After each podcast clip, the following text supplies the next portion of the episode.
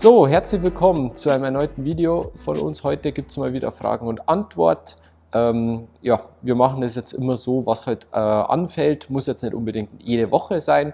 Ähm, aber wenn ihr Fragen habt und die Fragen sind immer top, dann äh, ja, gerne in die Kommentare. Ähm, äh, wir beantworten die gerne oder einfach auch Anregungen. Ähm, wir sind dafür alles offen. Gerne in die Kommentare. Okay, dann fangen wir doch an mit der ersten Frage. Hi, im Laufe der Saison würde ich auf jeden Fall gerne zu euch kommen, um abwärts von Eisen 5 meinen Schlägersatz zu ergänzen bzw. neu aufzubauen. Könnt ihr in diesem Zuge meine Lofts von T100S kontrollieren bzw. bestimmen? Ja klar, also wir haben hier die Mitchell Lye Loft Maschine ähm, in Form von einem Fitting, äh, kontrollieren wir auch natürlich auch die alten Lofts und äh, wenn du willst, auch eine Lye Loft Überprüfung des alten Sets. Das ist grundsätzlich möglich. Genau. Allerdings rumbasteln während des Fittings machen wir nicht. Also dass wir jetzt irgendwie, ja, da sind zwei Grad zu mehr, äh, zu viel, genau. zu wenig. Das ist immer schwierig. Also gerade wenn man Köpfe hat, bei denen man nicht weiß, wie gut sie pickbar sind. genau, da gab es schon äh, Unfälle. Ähm, deshalb, auch wenn, wenn der Kunde uns da bittet, einen Fremdschläger biegen wir eigentlich nicht. Ja. Ähm, also da gab es wirklich Unfälle mit einem Eisen 8 oder so oder einem Eisen 9 das einfach nicht mehr zu bekommen ist. Und dann ist dieser ganze Satz, so wie er ist, zum Wegschmeißen. Ähm, und deshalb biegen wir an Fremdschlägern nicht. Alle Schläger, die wir ersetzen können, die ja von uns sind, ähm, mit unseren Schäften, Griffen und so weiter, da können wir immer im Nachhinein biegen. Aber ja, wie du schon meintest, ja. ansonsten wird es da immer schwierig. Gut, nächste Frage. Stimmt es, dass die meisten Hybrids draw-biased sind? Und wenn ja, welche Hybrids wären sozusagen neutral? Ja, das ist jetzt äh, eine sehr spannende Frage, weil es ähm, doch recht individuell ist vom Eindruck her. Also du bist zum Beispiel einer, du meckerst immer beim Driver oder beim Färbeholz, wenn der ein bisschen zu äh, geschlossen steht. Bei mir ist es so, ich mag das oder ich habe es lieber neutral. Und beim Hybrid ist es so, du sagst jetzt eigentlich, sind die meisten Hybrids nicht zwangsläufig Draw-Biased. Ich sage eher, ja, gefühlt schon. Also es ist halt so. Das Problem ist, die Hybrids entstanden ja praktisch aus langen Eisen. Also man hat sich überlegt, wie kann man ein langes Eisen leichter spielbar machen. Dann gab es erst diese die Utility-Hölzer praktisch, die halt etwas eine sehr breite Sohle hatten, also die ganz schmalen Hybrids und dann halt immer größere Hybrids. Heute sind die Übergänge von Hybrid und Fairwayholz oft eher fließend, sage ich mal. Und da ist es halt so, wenn ich halt jetzt Probleme habe, ein langes Eisen zu launchen. Das ist halt dann oft ein Thema für Spieler mit langsameren Schlägerkopfgeschwindigkeiten. Deswegen auch eher die Tendenz, Spieler, die nicht wirklich von innen kommen, die nicht dieses Draw-Problem haben, sondern eher das Fade- oder Slice-Problem.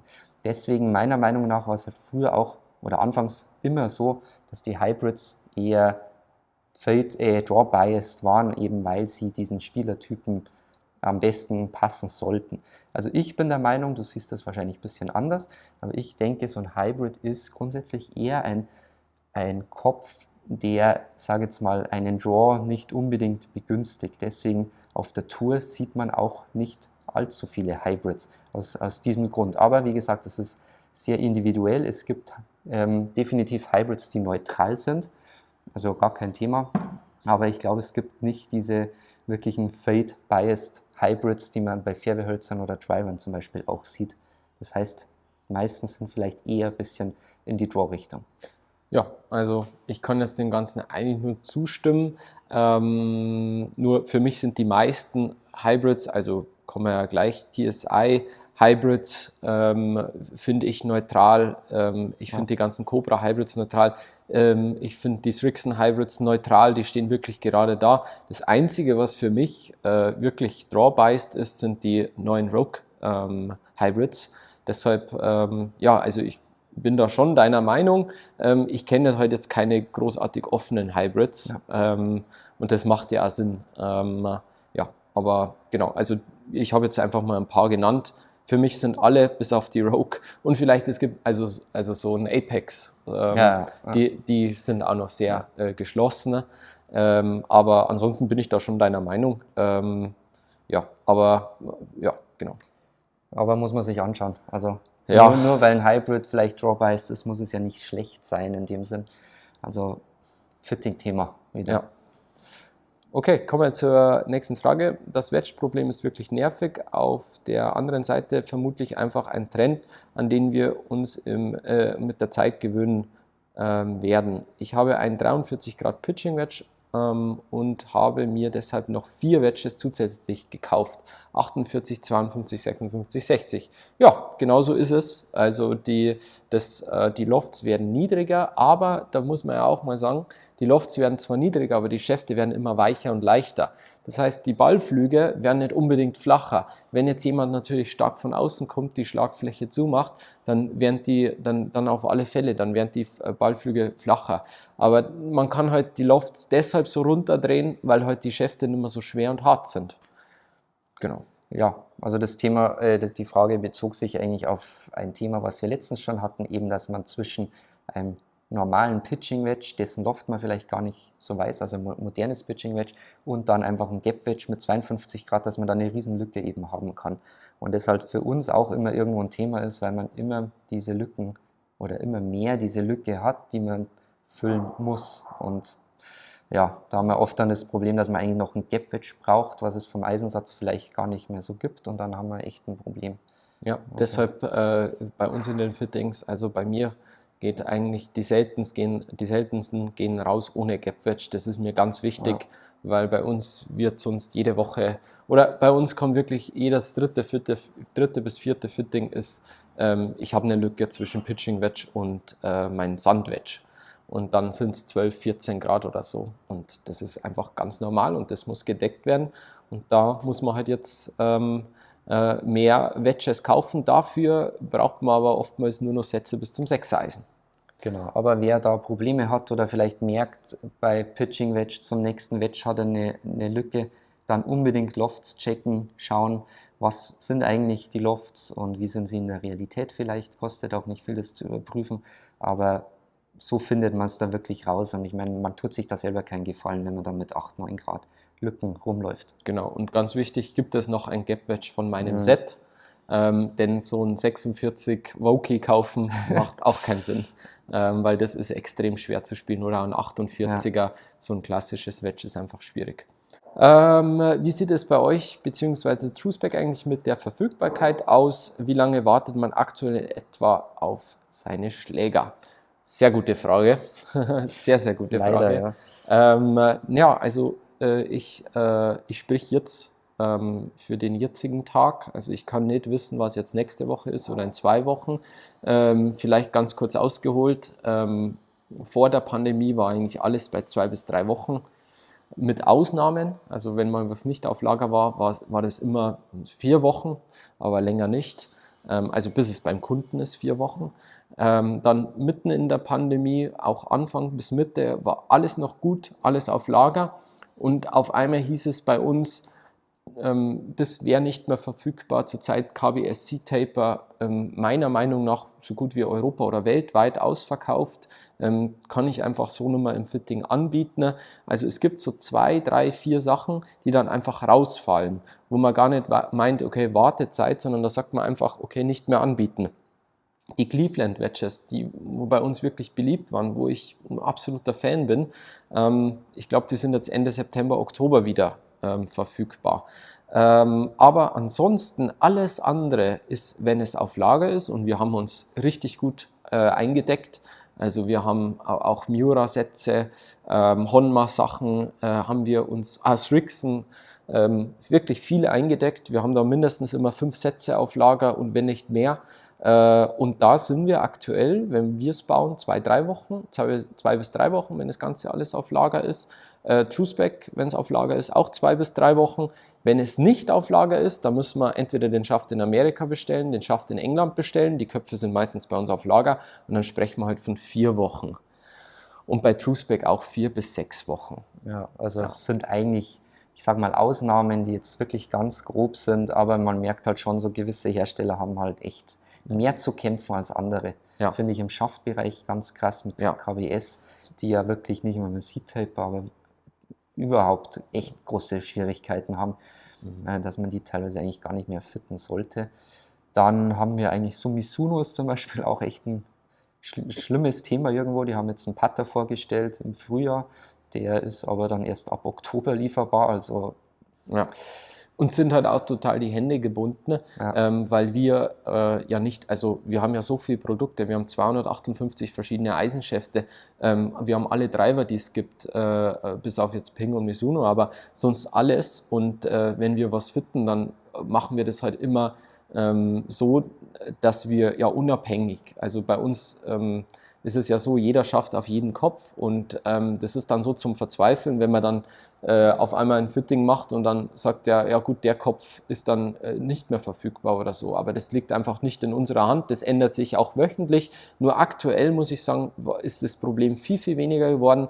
Wo vor, vor zwei, drei Monaten noch war das Problem mit Titleist, aber das war auch meiner Meinung nach europaweit so. Ähm, die haben einfach jede Bestellung, meinten die zwei bis drei Monate. Und das ist jetzt auch besser geworden. Genau. Aber wir haben halt eben das Problem, dass wir alles individuell irgendwo machen. Das heißt, wir haben so ein paar auch Schäfte, so diese die Blutchips irgendwo, also die wir wirklich oft verbauen und hernehmen, wo wir wissen, okay, die sind wirklich noch verfügbar in Europa. Irgendwo ja. kriegen wir sie schon her. Ja. Aber so wirklich exotische Sachen, also auch ein Project X70 zum Beispiel, auf den warten wir auch seit Februar.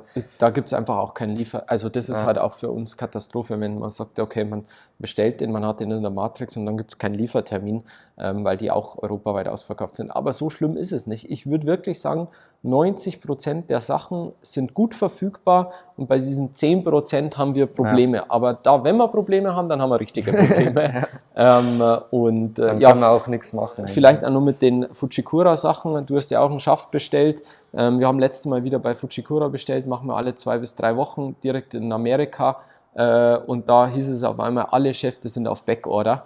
Und normalerweise war Fujikura in Amerika immer so, dass wir alles bekommen haben. Ja. Also einen Ventus 8X Black, kein Problem. Ja.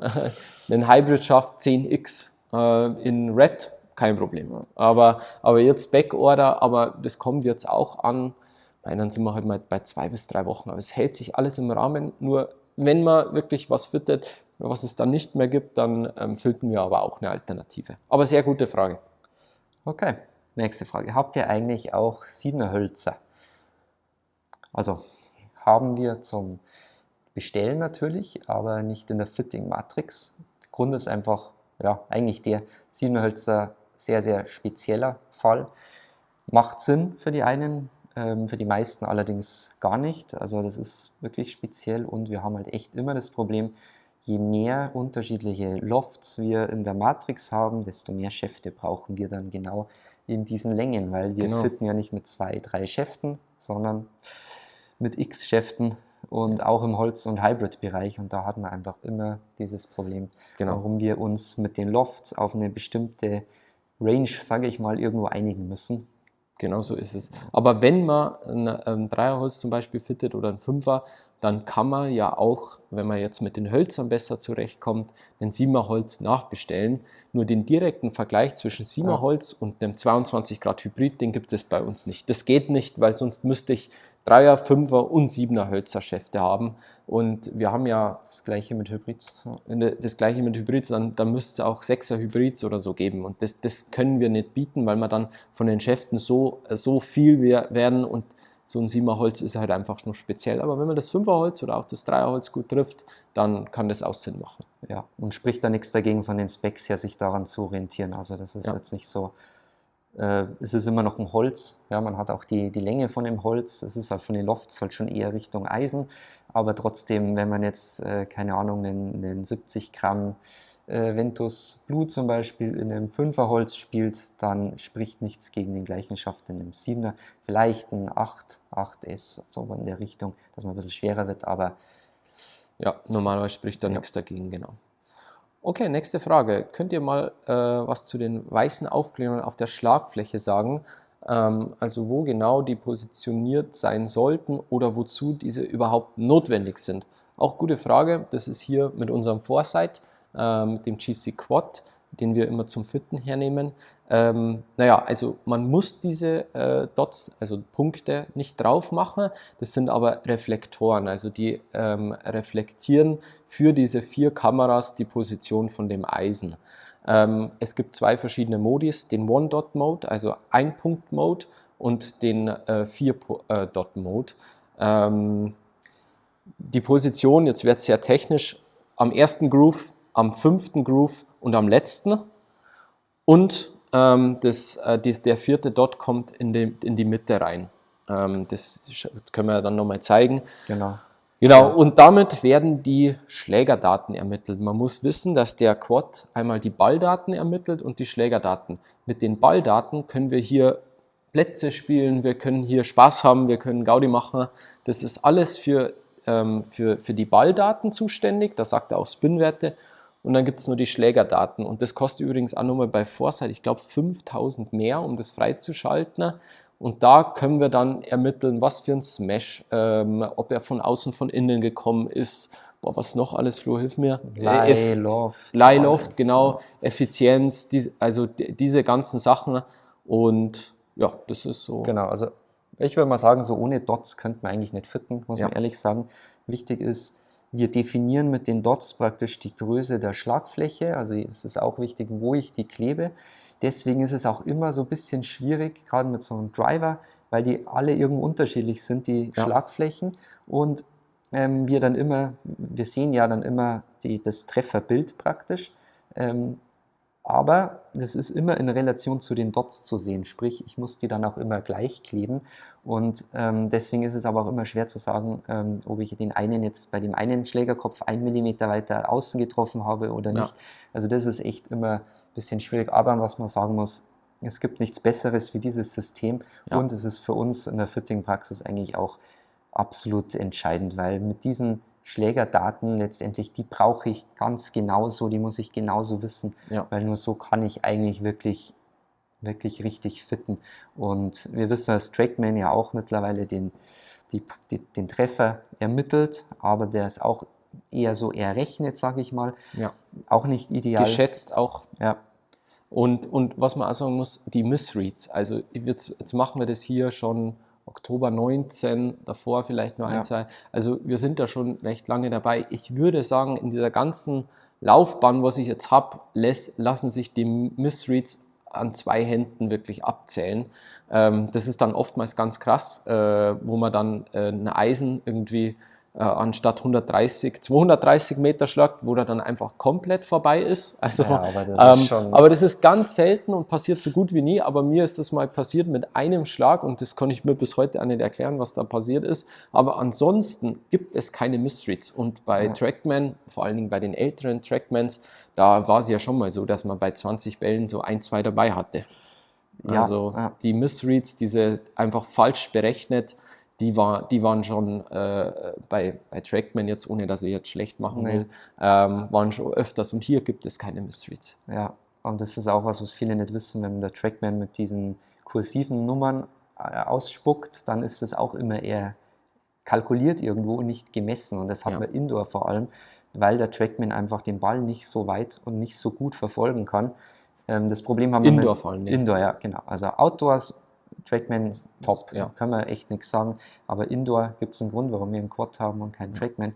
Aber das ist dann auch so ein Thema, wenn ich jetzt nur so, so kalkulierte Spin Rates habe, ja. die dann teilweise komplett falsch sind. Also da gibt es auch wirklich Vergleiche mit dem Quad und wo dann das Spin bei Eisen um 2000 schwankt. Also ja. da kann ich nicht fitten mit sowas. Ja. Ähm, beziehungsweise ich muss es dann rausnehmen aus der Wertung und es ist aber auch irgendwo frustrierend für einen Spieler, wenn er da jeden zweiten Ball neu schlagen muss oder halt einfach man so zehn Schläge macht und drei kommen in die Wertung und beim Quad einfach zehn von zehn, weil wie, wie gesagt die Missreads und die, die erkennt man auch sofort, also die sind dann wirklich ganz, ganz falsch und kann man sofort rausnehmen, wie du sagst wahrscheinlich zehn in den letzten drei Jahren so ungefähr. Und, und das Kleben ist recht aufwendig. Also wir haben, also ich kenne auch ein paar, paar, paar Teacher, also, also einfach so Golflehrer, die das auch mit dem Quad machen und die jammern schon mehr. Bei uns ist es so, wir kleben ja immer das Sechser-Eisen vom Kunden ab oder den Driver ja.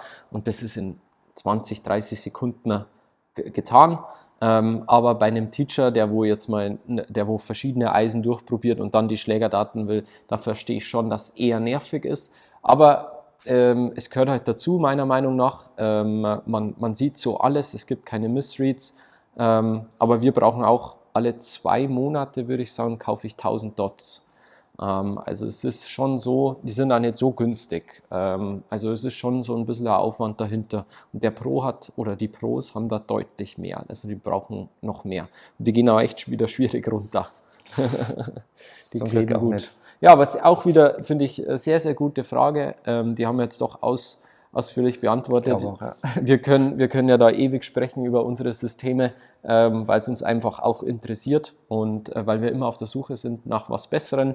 Ähm, auch jetzt mit dem GC3, was die noch neu vorgestellt haben, jetzt ist da Bushnell noch mit dabei, ähm, haben auch verschiedene Systeme. Das wird jetzt immer günstiger, diese Systeme, aber die, diese ganzen, also die, die, die besten Systeme kosten immer noch sehr, sehr viel Geld, aber es gibt für wenig Geld schon eine deutlich bessere Auswahl wie früher. Ähm, also da, jetzt gibt es ja auch diesen Full Swing Simulator, den gibt es mhm. auch in günstiger. Also das, das wird immer mehr, vielleicht auch durch Corona, ich weiß es nicht. Ähm, die Leute bauen sich immer mehr Simulatoren, ähm, es wird immer genauer. Trotzdem für uns der GC Quad das Beste. Genau, und dafür sind die Dots da. Und dafür sind die Dots da, genau. Okay, ja, das war mal wieder ähm, hoffentlich aufschlussreiches QA. Ähm, wenn ihr Fragen noch habt, gerne, gerne in die Kommentare. Und ansonsten freuen wir uns aufs nächste Mal. Ob das nächste Woche ist oder in zwei Wochen. Schauen wir mal. Schauen wir mal. Ähm, bis dahin, ähm, vielen Dank und bis zum nächsten Mal. Ciao.